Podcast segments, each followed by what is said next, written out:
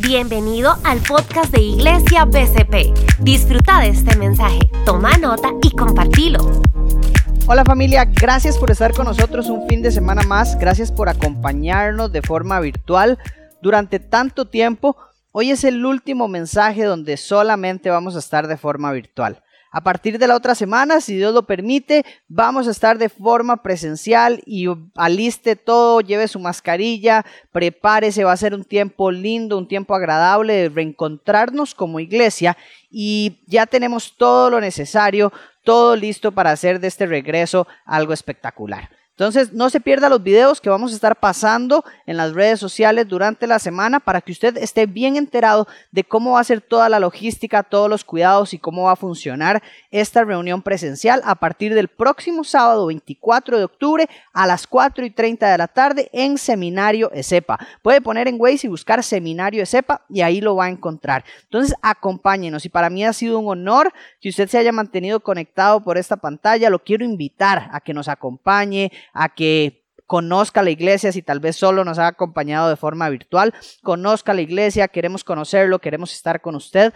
queremos acompañarlo en su proceso como creyente y para nosotros es un honor. Si esta es la primera vez que usted se conecta, mi nombre es Andrés Vargas, soy pastor en Familia BCP y si quiere conocer un poquito más de nosotros, puede hacerlo a través de nuestra página web www.familiabcp.com. De verdad, no se pierda la extraordinaria oportunidad de conocer que somos como iglesia el próximo sábado 24 de octubre. Y quiero arrancar con el último mensaje de la serie del libro del profeta Joel. Hoy voy a estar hablando, hablando del capítulo 3, desde el versículo 9 hasta el versículo 21, los últimos versículos del tercer capítulo de Joel. Ya hemos terminado prácticamente este libro y ha sido una experiencia maravillosa porque hemos podido ver el inicio de Judá desde las plagas hasta todo el proceso de restauración. Y hoy terminamos con el último elemento o una característica importante de alguien que ha sido restaurado. Y el mensaje de hoy se llama Aprendiendo a pelear porque vemos cómo pelea alguien que ha sido restaurado y cómo quiere Dios que empecemos a pelear nosotros. Entonces de eso se trata un poco el mensaje y, va a ser una aventura bastante, bastante bonita. Y recuerdo cuando, cuando yo era chiquitillo, eh, no sé, estaba como en quinto, cuarto grado, me metí a karate y a mí no me gustaba, honestamente. Eh, pero me empecé ahí a ver, yo quería hacer algo, participé, quedaba por mi casa, iba como dos veces por semana y, empecé a estar en karate y me acuerdo que todo bien hasta que llegó la primera pelea. Llegó la primera pelea de karate y curiosamente me fue súper bien. Yo estaba más asustado, pero me fue muy bien. De hecho, gané la pelea y todo. Era ahí entre mismos compañeros.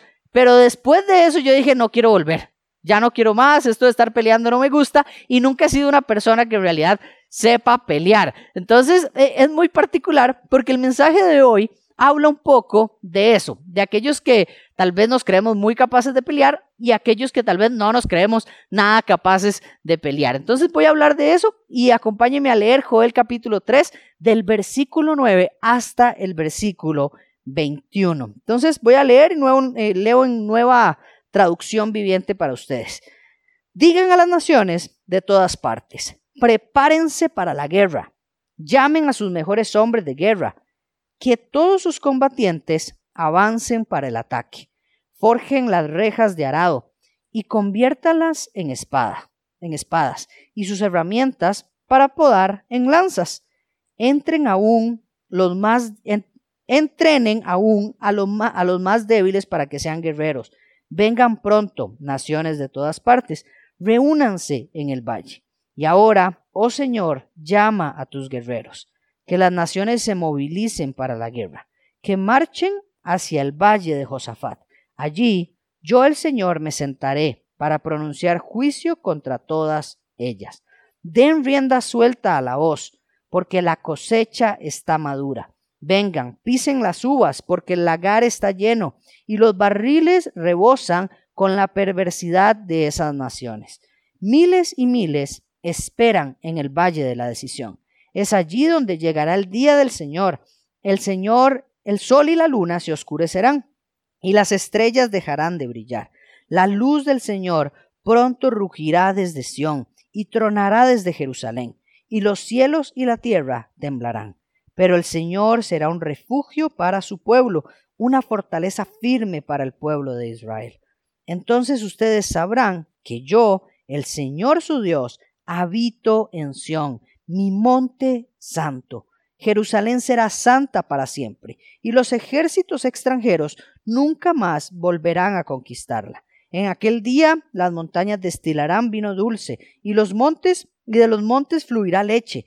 El agua llenará los arroyos de Judá, y del templo del Señor brotará una fuente que regará el árido valle de las acacias. Sin embargo, Egipto se convertirá en tierra baldía y Edom en un desierto, porque atacaron al pueblo de Judá y mataron a gente inocente en la tierra de ellos. Judá, en cambio, se llenará de gente para siempre, y Jerusalén perdurará a través de todas las generaciones. Perdonaré los crímenes de mi pueblo, que todavía no he perdonado, y yo el Señor haré mi hogar en Jerusalén con mi pueblo. Así termina Joel. El profeta Joel termina con estas últimas palabras. Acompáñeme a orar para poder desmenuzar lo que está diciendo Dios acá. Señor, gracias Gracias por esta oportunidad, Señor, que me das de enseñar tu palabra. Gracias porque tenemos tu palabra con toda disponibilidad. Gracias porque nos has permitido hacer muchas transmisiones, Señor, y grabar muchas cosas. Y hoy cerramos esta etapa como iglesia, Señor, y arrancamos otra a partir de la otra semana, Señor. Te ponemos en tus manos este mensaje, que sea que sea tu voz, no la mía, Señor, que sea tu Espíritu Santo el que hable a los corazones y que no sea yo que no sean mis ideas, mis tonteras, ni mis locuras, sino que sea tu sabiduría eterna, tu amor, tu misericordia, tu poder y tu palabra, Señor. En el nombre de Jesús, aduéñate de este tiempo. Amén.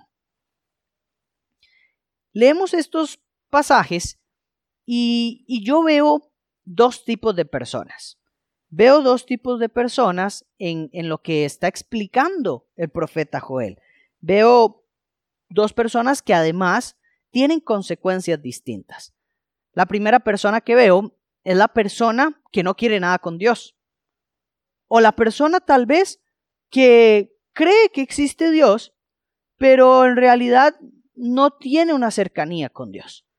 Y por otro lado, veo al tipo de persona que tiene una relación firme con Dios y que pelea junto a Dios.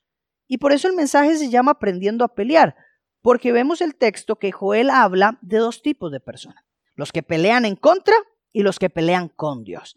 Entonces, quiero hablar de ello, porque lo primero, en los primeros pasajes, versículo 9 al 13, podemos ver algunas características de aquellos que pelean sin Dios o que pelean contra Dios. Y aquí quiero hablar un poco de, de quiénes son este tipo de personas. Bueno, aquí se está refiriendo a aquellos que no creen, aquellos que que pasan peleando con Dios, que pasan peleando con la iglesia, que no quieren absolutamente nada de Dios, que están totalmente desentendidos y que dicen, yo no quiero saber absolutamente nada de Dios ni de su iglesia. No me interesa, no quiero saber nada, no creo que exista Dios y más bien son aquellas personas que buscan constantemente conversar con uno, tener una discusión, un debate acerca de la existencia de Dios, para demostrarle a uno o convencerlo a uno que Dios no existe. Es ese tipo de persona el primero que vemos. El segundo que veo acá, en esta misma categoría de personas que pelean sin Dios o que pelean en contra de Dios, es el que llama Craig Rochelle en uno de sus libros, y es un libro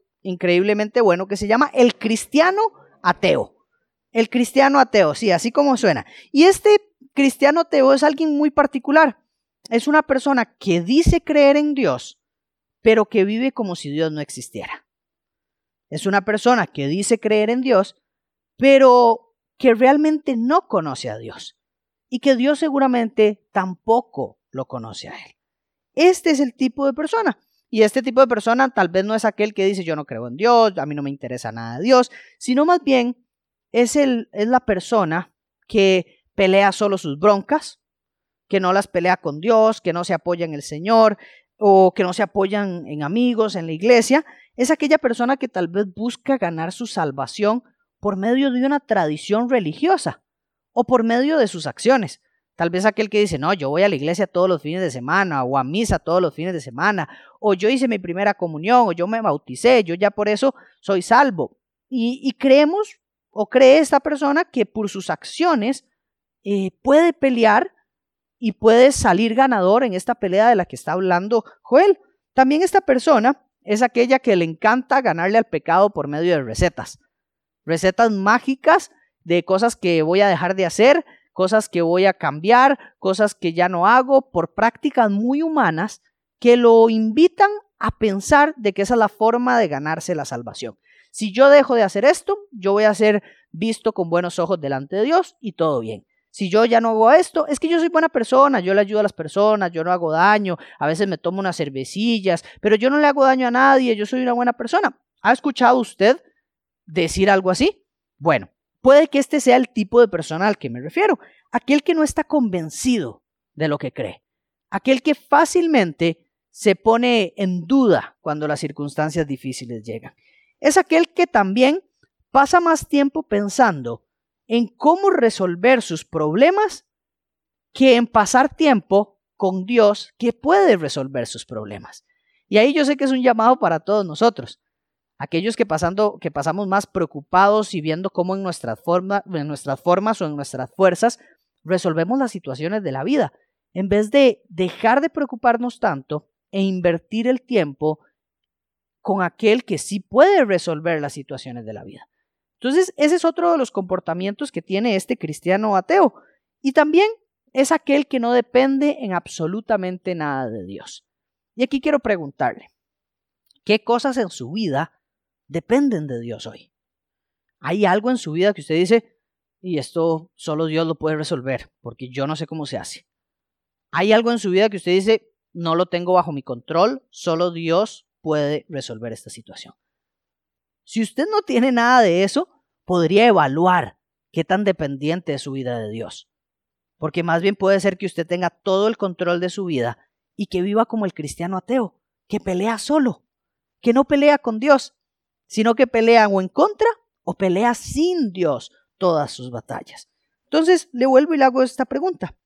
¿Qué cosas hay en su vida que solo Dios puede resolver? Porque cuando tenemos cosas en nuestra vida que solo Dios puede resolver, definitivamente estamos viviendo en una dependencia de Dios. Y yo quiero invitarlo y animarlo a que usted dependa de Dios y vaya poniendo cada vez más cositas en dependencia de Dios. ¿Y por qué le digo esto? Tal vez usted dice, pero Andrés, ¿por qué si yo tengo todo bajo mi control? Bueno, le quiero contar algunas de las consecuencias que puede surgir o que puede tener alguien que pelea contra Dios o que pelea sin Dios. Y, y la primera consecuencia que veo la dice ahí el profeta Joel. Dice, prepárense para la guerra. Aquel que no cree en Dios o aquel que pelea sin Dios tiene que prepararse para la guerra tiene que prepararse para la guerra. Si usted quiere hacerlo por sus fuerzas, prepárese para la guerra entonces. Si usted quiere depender de su control, prepárese para luchar. Si usted quiere depender de sus recursos, prepárese para luchar. Si usted quiere, eh, no sé, probar que Dios no existe, prepárese para luchar. Si usted quiere vivir en rebeldía con Dios, prepárese para luchar. Porque Joel dice, para todos aquellos que no crean en el Señor y que le hayan dado la espalda al Señor, prepárense para la guerra. Y es una guerra no con cualquier persona, no es una guerra con la iglesia, porque a veces eh, las personas creen que tienen que pelear con los cristianos, que tienen que pelear con la iglesia, que tienen que pelear con los pastores, que tienen que pelear con los líderes. No, la pelea a la que tienen que enfrentarse es una guerra contra Dios mismo es una guerra contra Dios mismo. Aquel que quiere pelear sin Dios o que quiere ir en contra del Señor, se va a dar cuenta que la pelea es con Dios mismo en el día del juicio. Joel dice, prepárese para la guerra. Prepárese para esa guerra que va a llegar un día contra Dios. Pero también, si usted camina sin Dios, prepárese porque cualquier situación terrenal se va a convertir en una guerra para usted. Cualquier circunstancia se convierte en una crisis cuando usted no depende de Dios. Cualquier circunstancia que se sale de su control, ya le cambia a usted todos los planes, ya no lo soporta, ya lo irrita, ya lo enoja, ya lo molesta, ya usted quiere matar a cualquiera, ya usted se desespera, ya usted llora y se frustra y es la persona más enojada y amargada del mundo porque usted pelea solo sus batallas. Entonces, prepárese también para la guerra si esta es la forma en la que usted quiere vivir. Es muy diferente vivir el dejar un trabajo o perder un trabajo cuando yo confío plenamente en Dios a cuando yo confío plenamente en mis capacidades. Es diferente dejar una relación cuando yo confío plenamente en el Señor que cuando mi confianza está en las personas o en mi capacidad o en quién soy yo. Es muy diferente cómo me veo al espejo y cómo peleo contra las inseguridades cuando mi identidad está puesta en lo que el mundo dice, en lo que las personas dicen, en lo que el exnovio dijo, en lo que el esposo dijo, en lo que mis hijos dijeron, a cuando yo me veo al espejo y peleo contra esas inseguridades entendiendo que yo soy lo que Dios dijo que yo soy. Entonces, si usted quiere pelear contra Dios o pelear su vida sin Dios, solo creyendo que existe, pero no peleando junto a Él, entonces prepárese para la guerra. ¿Y qué le dice el Señor a los que se van a preparar para la guerra? Les dice tres cosas. La primera, ármese con lo que pueda. Ármese con lo que usted pueda si quiere pelear contra Dios. Ármese con sus fuerzas, con sus recursos, con sus aliados y, les dice, conviertan las rejas de cuidar, conviértanlas en espadas, conviertan el material de arar, conviértanlos en lanzas. Les está diciendo, vean a ver qué hacen. Pero si ustedes quieren ir a la guerra conmigo, lleven lo que puedan porque se van a enfrentar al Dios Todopoderoso. También les dice, entrenen a los más débiles, tienen que preparar a los más débiles. Y esto me llama la atención porque eh, el Señor le está diciendo a estos con los que va a pelear, bueno, hasta lo, hasta lo débil haga lo que se vea fuerte, hasta lo que parece débil haga que se vea fuerte el día de la guerra. Y estos consejos el Señor no los dice porque, porque así le va a ganar, sino que es una, una forma muy interesante de Dios de retar a aquellos que quieren retarlo a Él de enfrentarse a aquellos que creen que tienen el poder de enfrentarse a Dios. Y él dice, bueno, tienen que mostrarse fuertes, escondan lo débiles, escondan lo vulnerables. Si esa es su forma de vivir, si su forma de vivir es esa, bueno, preséntense así delante de mí el día del juicio, el día de la guerra, preséntense lo más fuerte que puedan. Háganlo así porque así lo han hecho siempre y esa, es su forma de pelear las batallas. También les dice, tienen que llegar con todo lo que tengan al valle de Josafat. Tienen que llegar con todo lo que tengan al valle de Josafat. Y recuerda que Josafat no era un lugar físico, lo hablamos la semana pasada. Josafat está hablando del lugar donde Dios juzga. Josafat es el lugar espiritual donde Dios va a juzgar, es el lugar espiritual donde Dios gobierna y donde va a llevar a cabo su juicio. Y me encanta como más adelante en el texto lo dice el valle de la decisión. Josafat es denominado el valle de la decisión, porque es el momento en el que Dios decidirá y se enfrentará a guerra a todo aquel que ha peleado en su contra durante mucho tiempo. Y aquí le dice, llegue con todo lo que tenga. Y me parece muy particular porque es muy típico de aquel que pelea sin Dios, el que cree que, que, va a llegar delante de Dios o que para llegar delante de Dios tiene que llegar de forma perfecta. Es típica frase de no, yo no voy a ir a la iglesia porque es que me estoy portando demasiado mal. Mejor cuando acomode algunas cosas de mi vida, vuelvo a la iglesia.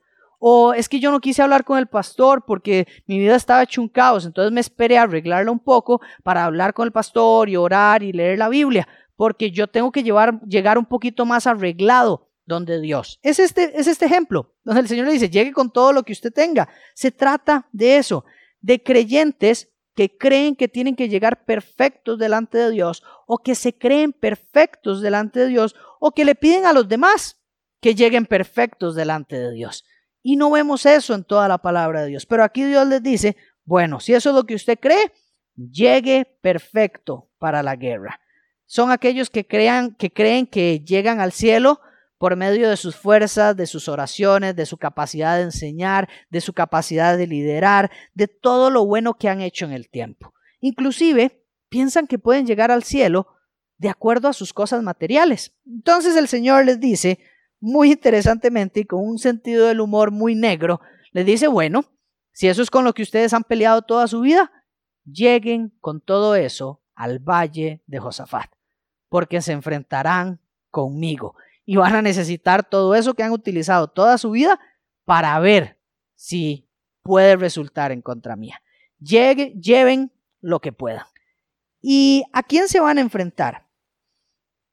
¿Con quién me voy a enfrentar si yo vivo de esta forma? Y dice después en los versículos más adelante, versículo 14, 15 y 16, me voy a enfrentar con el encargado de juzgar. Sea, esto es como que Dios les dice, bueno, vamos a ir al valle de la decisión y ahí va a haber un juicio. Y ese juicio yo soy el juez. Y ustedes tienen que enfrentarse con todo lo que puedan. Enfréntese con todo lo que tenga, presente todas sus herramientas, presente todas sus armas, porque usted ha dependido de usted y usted va a necesitar todo eso para enfrentarse al juez. Y, y él dice ahí, Dios dice, allí yo el Señor me sentaré para pronunciar juicio contra todas ellas. Ojo, no ha empezado el juicio y el Señor ya dijo que va a presentar juicio contra absolutamente todas. Todas serán juzgadas. Y esto hace referencia a otro texto que utiliza Jesús. Jesús, hablando con sus discípulos en Mateo 25, dice, cuando el Hijo del Hombre venga en su gloria, acompañado por todos los ángeles, entonces se sentará sobre su trono glorioso. Todas las naciones se reunirán en su presencia, y él separará a la gente como un pastor que separa a las ovejas de las cabras. Pondrá las ovejas a su derecha y a las cabras a su izquierda. Jesús explica lo que quería decir aquí el profeta Joel. Lo que Dios estaba diciendo a través del profeta Joel. Dios se sentará el día del juicio y escogerá de acuerdo a la fe que haya tenido cada uno de ellos. Y ahorita hablo más adelante de esto. Pero el Señor separará las ovejas de las cabras. Separará lo bueno de lo malo, de lo malo. Separará lo que no le agrada de lo que le agrada. Lo santo de lo impuro. Eso es lo que hará el Señor. Y y es una, y vemos que lo hará con todas las naciones, con todos los ejércitos, con todos aquellos que no quisieron pelear junto a él esta batalla en la que estamos. Y me llama mucho la atención el texto, porque el texto hace una, una diferencia muy importante. El texto llama a juicio a las naciones, pero no llama a este juicio a su pueblo no llama a su pueblo al valle de la decisión. La palabra que utiliza todo el texto hasta aquí es naciones. Y dice, a las naciones las llamaré, a las naciones de todas partes las llamaré. Y a las naciones les aplicaré el juicio. Y habla de algunos conceptos interesantes. El primero que dice es, den rienda suelta a la hoz, porque la cosecha está madura Vengan, pisen las uvas, porque el lagar está lleno, y los barriles rebosan con la perversidad de esas naciones. El Señor utiliza algunos temas de cosecha y de vino que todo el pueblo entendía y que hemos visto desde el capítulo 1. Desde el capítulo 1, eh, el profeta Joel ha utilizado mucho el tema de la tierra, de la agricultura, del vino, para ejemplificar la crisis. También lo utilizó para ejemplificar la restauración. Y ahora lo utiliza para ejemplificar el juicio de Dios. Dios dice, llegó el tiempo de la cosecha. Llegó el tiempo en donde yo voy a cosechar.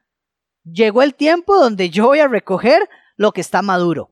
Llegó el tiempo donde yo voy a recortar lo que toca recortar. Y dice que llegó el tiempo de pasar la hoz, den rienda suelta a la hoz. Y la hoz es esta, esta tipo espada o daga o cuchilla que, que es como una C, ¿verdad? Que se utiliza para el trigo y se pasa por debajo y se va cortando y se va cortando y se va dejando en la mano lo que uno realmente necesita. Entonces el agricultor o quien cosecha va con su hoz en una mano y con la otra mano va recogiendo lo que sirve. ¿Y qué hace? Con la hoz pasa, corta y deja lo que no sirve y se deja en su mano lo que sirve. Y aquí el Señor dice, ya es tiempo de cosechar, ya es suficiente. ya es suficiente tiempo, ya se agotó el tiempo, llegó la hora de la cosecha. Y uno no cosecha algo cuando no está listo. Uno no cosecha algo o uno no recoge un fruto hasta que esté listo. Entonces el Señor está diciendo, ya llegó la hora. Ya llegó la hora de recoger lo que está listo. Y esto es un mensaje profético que habla del futuro, que habla de un tiempo que, que, está por venir, un tiempo en el que el Señor diga, se acabó, ya el fruto está maduro. ¿Y qué fruto está hablando el Señor? ¿De qué fruto está hablando el Señor? Y entonces el Señor utiliza otro ejemplo, y es el del vino en el lagar. Dice, pisen las uvas porque el lagar está lleno y los barriles rebosan. O sea, ya es demasiado lo que hay ya es demasiado fruto, ya es mucha la cantidad que hay. Pero ¿de qué es mucha la cantidad que hay? Bueno, de lo que es mucho es de perversidad. Esa es la palabra que usa el Señor. Dice, los barriles rebosan con perversidad. Entonces, vemos que el Señor dice, ya la fruta está madura, ya la perversidad es demasiada ya la maldad es demasiada, ya el pecado es demasiado grande, ya hay tanto pecado en la humanidad que llegó el tiempo de la cosecha. Llegó el tiempo de recoger lo que es bueno y dejar lo que es malo. Llegó el tiempo de acabar con esto porque ya las tinajas rebosan de maldad. Y lo vimos la semana pasada cuando hablábamos del tráfico, de la esclavitud, cómo el Señor nos iba advirtiendo de este tiempo. Y ahora vemos acá al Señor diciéndolo. Y Génesis capítulo 15, versículo 16, eh, hay algo muy particular porque habla de que el Señor, eh, de que los descendientes no iban a tomar posesión de la tierra hasta que el pecado del pueblo fuera completo. Y aquí podemos hacer referencia a ese texto en Génesis capítulo 15, versículo 16, para entender que ahora el pecado está completo, que ahora el pecado se ha completado y no me refiero ahora a este tiempo, ¿verdad? Me estoy refiriendo ahora en el tiempo del juicio, el tiempo de este momento donde el Señor va a decir, se acabó el tiempo, llegó el tiempo de recoger, llegó el tiempo de mi cosecha, llegó el tiempo de la guerra, llegó el tiempo de enfrentarme a todos aquellos que han peleado en mi contra, que han hecho daño a mi pueblo y que han peleado sin mí. Aquel cristiano ateo que dice que cree en mí, pero que yo no lo conozco. Aquel que dice creer en mí, pero en realidad no me conoce, ni conoce a Cristo, ni conoce al Hijo, ni al Espíritu, no me conoce. Ese momento es el que dice aquí Joel, el momento donde el Señor recogerá la cosecha. Y dice que hay multitudes esperando por la decisión. Multitudes de aquellos que decidieron pelear en contra de Dios esperan por la decisión. Y ese es el primer la primera parte de este texto. Recapitulando, aquellos que pelean en contra de Dios o que deciden llevar su vida sin Dios, creyendo que existe, pero no entendiendo el propósito que Dios tiene para ellos, ni que hay que buscar una forma de relacionarse con Dios porque no basta para el Señor que crean en Él. Santiago dice que los demonios mismos creen en Dios, pero que tiemblan porque saben que están alejados que están alejados de Dios por su maldad y que están separados de Dios. Entonces, creer en Dios no basta. Es lo que nos está enseñando aquí Joel. Que creer en Dios no es suficiente. Y que eso será, y esos llegarán o irán a la guerra el día del juicio, el día de la toma de decisiones, el día de la cosecha de parte de Dios. Y después viene el segundo tipo de pueblo. Aquellos que dicen, yo peleo con Dios. Los que pelean con Dios. Y lo vemos a partir del versículo 16. A partir del versículo 16, la tónica cambia. El Señor deja de hablar de juicio, el Señor deja de hablar de guerra, el Señor deja de hablar de un enfrentamiento y más bien habla de recompensas y empieza a hablar de estas recompensas para todos aquellos que pelean con Dios. ¿Quiénes son los que pelean con Dios? Bueno, son aquellos que están afirmados en Dios. Son aquellos que confían en Dios. Porque una cosa es creer en Dios y otra cosa es creerle a Dios. Entonces, creerle a Dios es pelear con Dios. Creerle a Dios es confiar en Dios. Creer en Dios o pelear con Dios es reconocer y vivir entendiendo el señorío de Dios sobre mi vida y el señorío principalmente de Jesucristo sobre la vida de cada uno de nosotros. Pelear con Dios significa ser un cristiano. Un cristiano es un pequeño Cristo, es un seguidor de Cristo, es un imitador de Cristo, es alguien que está dispuesto a dejar su propia vida, su propia comodidad, su propia casa, su propia familia. Es alguien que está dispuesto a dejarlo absolutamente todo por ganar la vida eterna, que es seguir a Cristo. De eso se trata alguien que pelea con Dios. ¿Y cómo hago yo para saber si estoy peleando con Dios? ¿O estoy peleando en contra de Dios? ¿O estoy peleando sin Dios? La última decisión que usted tomó, ¿se la consultó a Dios? Ese es un paso sencillo para saber qué tanto estoy caminando con Él, qué tanto estoy peleando con Él. ¿Ya le preguntaste qué opina de la decisión que vas a tomar? De la decisión de casarte, de la decisión de, de, que sean novios, de la decisión de un trabajo, de la decisión de ir a un lugar, de la decisión de estudiar en una parte. ¿Ya le preguntaste al Señor qué opina de eso? Y ya esperaste por la respuesta. Ya usted esperó a que el Señor le hablara. Ya usted buscó en su palabra qué dice Él acerca de esa circunstancia, qué dice Él acerca de esa situación. Eso es pelear con Dios. Eso es enfrentarme a la vida de la mano de Dios, entendiendo que Jesús es mi Señor. Y como Él es mi Señor, Él es mi amo. Y como Él es mi amo, yo soy su servidor. Y yo camino en la dirección que mi amo quiere. Yo camino hacia lo que mi amo quiere. Yo me muevo hacia lo que mi Señor quiere. Yo he decidido perder mi vida, pero ganar a Cristo. ¿Cuántas decisiones de su vida están en la dirección de ganar a Cristo? ¿Cuántas decisiones en el día están en la dirección de ganar a Cristo? O la mayoría de decisiones de, de su vida van en la dirección de pelear sin Cristo, de enfrentarse a las circunstancias sin Cristo, de luchar sin Él, de luchar por su vida, por ganar su vida, y más bien usted se está perdiendo a Cristo. Porque el profeta Joel termina su libro hablando de la gran recompensa de la restauración, hablando de la gran recompensa que tiene el Señor para todo aquel que ha decidido pelear con él. Dice, pero el Señor será un refugio para su pueblo, una fortaleza firme para el pueblo de Israel. ¿Nota la diferencia? A los demás les llamaba naciones. A los que no lo conocen les llama naciones. Y Jesús también lo hace. Le dice, vayan y hagan discípulos de todas las naciones. O sea, de todos aquellos que no lo conocen. Entonces, naciones es un concepto para aquellos que no lo conocen. Y aquí él dice, las recompensas para mi pueblo. Las recompensas para los que me conocen. Las recompensas para los que viven para mí. Las recompensas para mi pueblo. Y él dice, seré un refugio para ese pueblo. Y ojo, ponga un alto acá. A las naciones les dijo, prepárense para la guerra. Y a su pueblo les dice, relajados, yo tengo un refugio para ustedes. ¿Qué prefiere? ¿Quiere ir a la guerra o quiere estar en el refugio? ¿Quiere pelear o quiere estar descansando en la casa de Dios?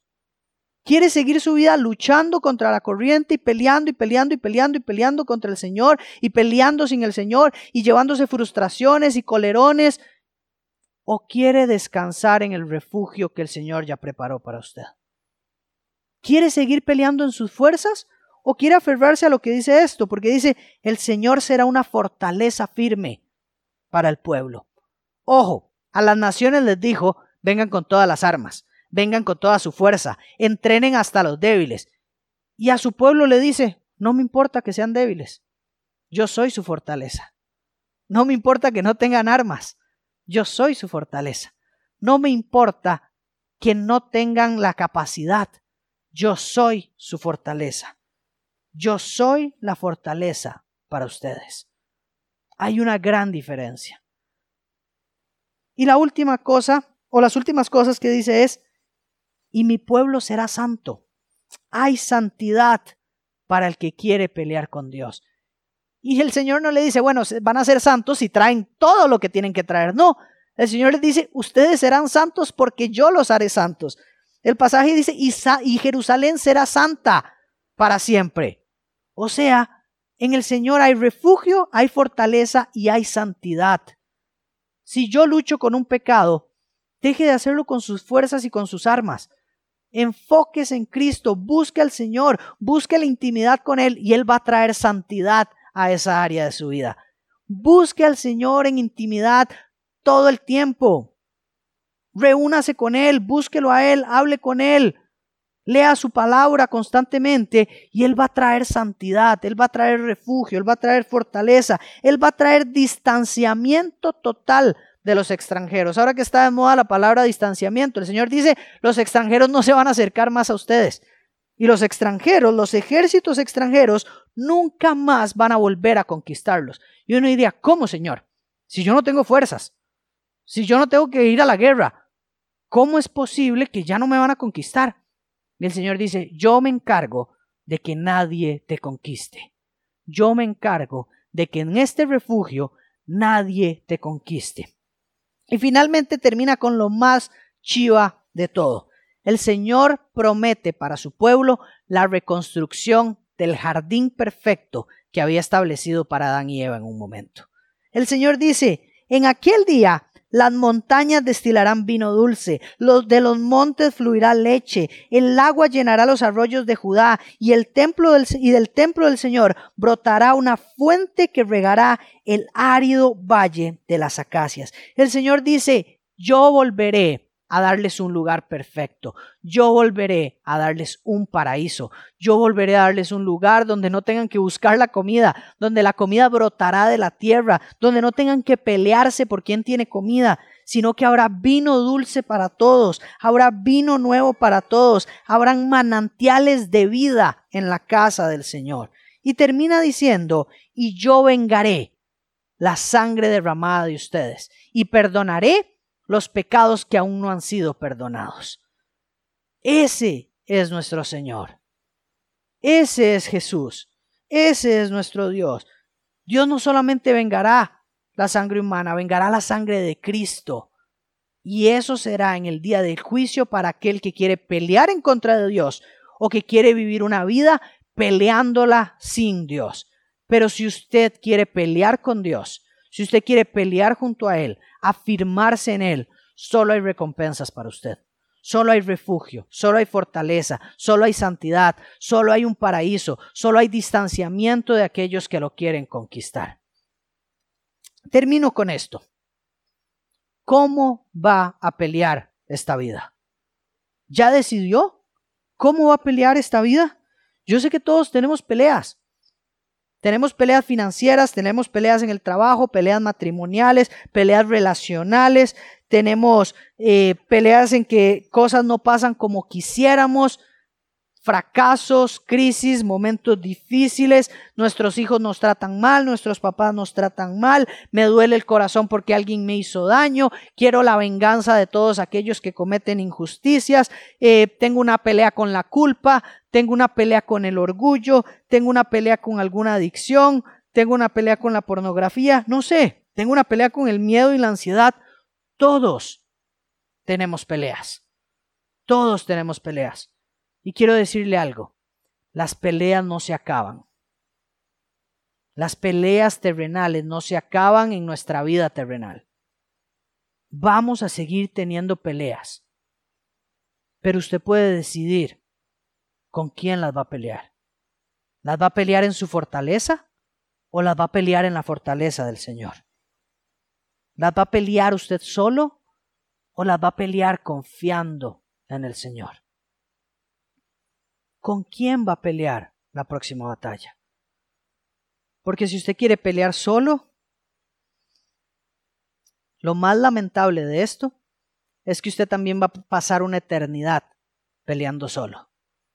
Pero si usted hoy ha decidido pelear con el Señor, que el Señor pelee por usted, le tengo la mejor noticia de todas. Y es que Jesús murió en una cruz y pagó para que después de que pasemos de esta tierra y de este cuerpo, nunca más tengamos que volver a pelear y que vivamos una eternidad de refugio, una eternidad de paraíso y una eternidad de intimidad total con el Padre. De eso se trata, aprender a pelear. Que usted deje de enojarse y frustrarse porque no encuentran sus fuerzas la solución. Que usted deje de invertir tanto tiempo en cómo resolver e invierta mucho más tiempo en conocer cómo Dios va a resolver. Acompáñenme a orar. Señor, te damos gracias por los procesos de restauración que has hecho. Gracias por tu amor, tu misericordia. Gracias porque nos has sacado de las plagas y nos has llevado por un proceso en donde hemos sido restaurados, has restaurado nuestra tierra, has derramado tu Espíritu Santo sobre nosotros, Señor, y hoy te has convertido en nuestra fortaleza. Dios, sos nuestra fortaleza. Señor, ya no quiero pelear en mis propias fuerzas. Ya no quiero pelear contra vos. Ya quiero dejar de estar refunfuñando por lo que pasa y quejándome por lo que pasa y cuestionándote por lo que pasa y reclamándote por lo que pasa y simplemente agarrarme de tu mano y descansar, porque llegará el día en que pelearás esa batalla con toda injusticia. Y porque ya has peleado por mí en esa cruz, y ya venciste a la muerte por mí en esa cruz, y ya venciste al pecado que yo no podía vencer en esa cruz Gracias Dios, porque ahora tienes para mí refugio, santidad, fortaleza, protección y un amor incomparable y un paraíso esperando por mí. Señor Jesús, te agradezco por lo que has hecho. Te doy gracias por lo que hiciste, por salvarme y por reconciliarme con vos, por justificarme, porque no tengo que ir a este valle de la decisión porque más bien yo estoy escondido en tu refugio cuando llegue ese tiempo. En el nombre poderoso de Cristo. Amén. Familia, gracias por acompañarnos. Gracias por estar con nosotros una noche más y gracias por ser fieles en todos estos tiempos donde hemos estado solo de forma virtual. Llegó la hora de volver a casa, llegó la hora de volver a reunirnos Llegó la hora de volver a disfrutar lo que tanto amamos, que es hacer familia BCP de forma presencial y siendo de bendición unos a otros, cuidándonos unos a otros, amándonos unos a otros y volver a vivir la iglesia como la vivíamos antes. Que tengan una linda noche, que pasen un buen fin de semana y nos estamos viendo el próximo sábado a las 4 y 30 de la tarde. Chao.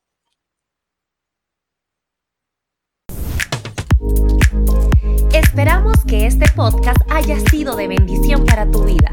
Suscríbete, descárgalo, compartilo y hagamos que la palabra de Dios llegue a más personas. Somos familia BCP. Vení tal como sos.